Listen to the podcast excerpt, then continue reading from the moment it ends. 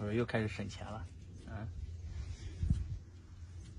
这个加州的葡萄，加州的阳光啊，这东西这么多，还有那边一箱、两箱，那我昨天一下午弄过来的，没花钱啊。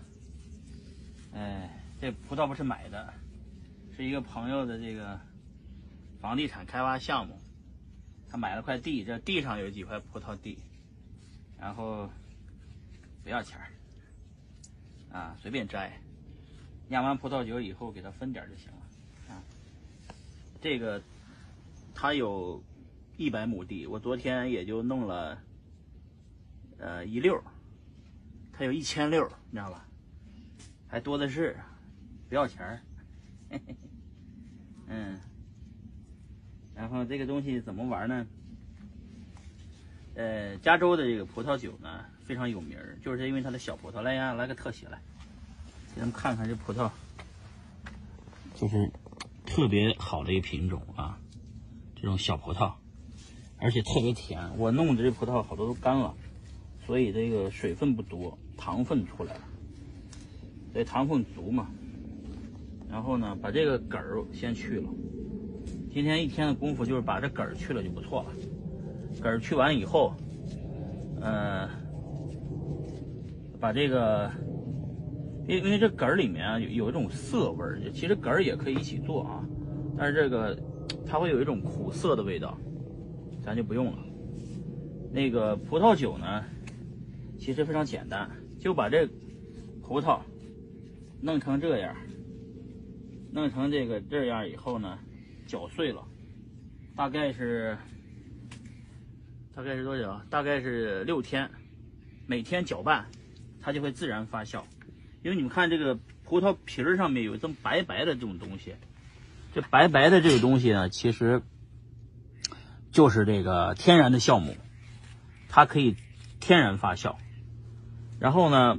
葡萄皮儿和葡萄籽儿不要去掉，因为全靠这个葡萄皮儿和葡萄籽儿上的这种这种酵母来发酵啊。这个发酵的过程中不用完全呃那个密封啊。发酵完以后，因为发酵其实是需要有一些氧气的，密封了以后呢，这个二氧化碳排不出来，它就是糖和酵母来分酵，糖变成酒精的一个过程。然后呢，这。这个葡萄酒为什么是红的呢？其实就是因为最后就是发酵出来的酒精会把这皮儿上面的这个红色素给溶解了，最后葡萄酒就变成红葡萄酒了，知道吧？那红葡萄酒呢，如果想再变成那个更牛逼的，就是白兰地了。所以白兰地，就是说葡萄酒最后蒸馏一步。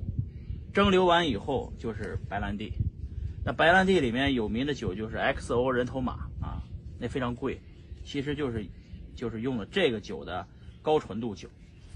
那蒸馏以后的酒为什么是显得黄色不是红色呢？它是这样的，蒸馏好的这个这个酒啊，都要装到这个橡木桶里头，装到橡木桶里面呢，这个橡木桶它天然有那种这个这个这个木头的这个。呃，化学反应也是把木头里边的这个，呃，这个这个植物的元素给萃取出来了。最后放上一个，就是就是一一年的时间。白兰地要放，就是这就是这个这个白兰地看时间年份吧，越长的时间放的时间长，味道越好啊。XO 都是放到十年以上的才能叫 XO 啊。这种酒呢是我们在加州适合弄的，因为加州阳光好。这个水果比较比较多啊，而且都好多都不要钱儿，基本上来了加州这个取之不尽用之不竭吧。有时候我们去拿那些水果都都都都都都都这个吃不过来用不完啊。这个这是今天的葡萄酒，那其实大家都知道这个威士忌、bourbon 呃朗姆酒啊，其实这些酒都是这个呃。本质上都是发酵的过程，只是用的原原料不一样。像威士忌就是用的这个黑麦或者是玉米来发酵的这个发酵的酒啊，然后蒸馏完了以后也是放橡木桶，放了橡木桶以后，橡木桶天然的这个天然的这个这个这个木头的香味儿啊，把它灭成了黄色，蒸馏出来都是白色的。但是我们这个葡萄酒不这么做，葡萄酒是弄完这一步，六天以后开始就是榨汁儿啊，把汁儿给就是滤出来，滤出来的汁儿呢，放这个玻璃瓶儿啊，或者放橡木桶。我想买一只橡木桶，大概就是大概有两个这么大吧。这个两个这么大的一橡木桶，能够大大概能放一两箱啊，呃不是两箱这么大的这个这个胡桃。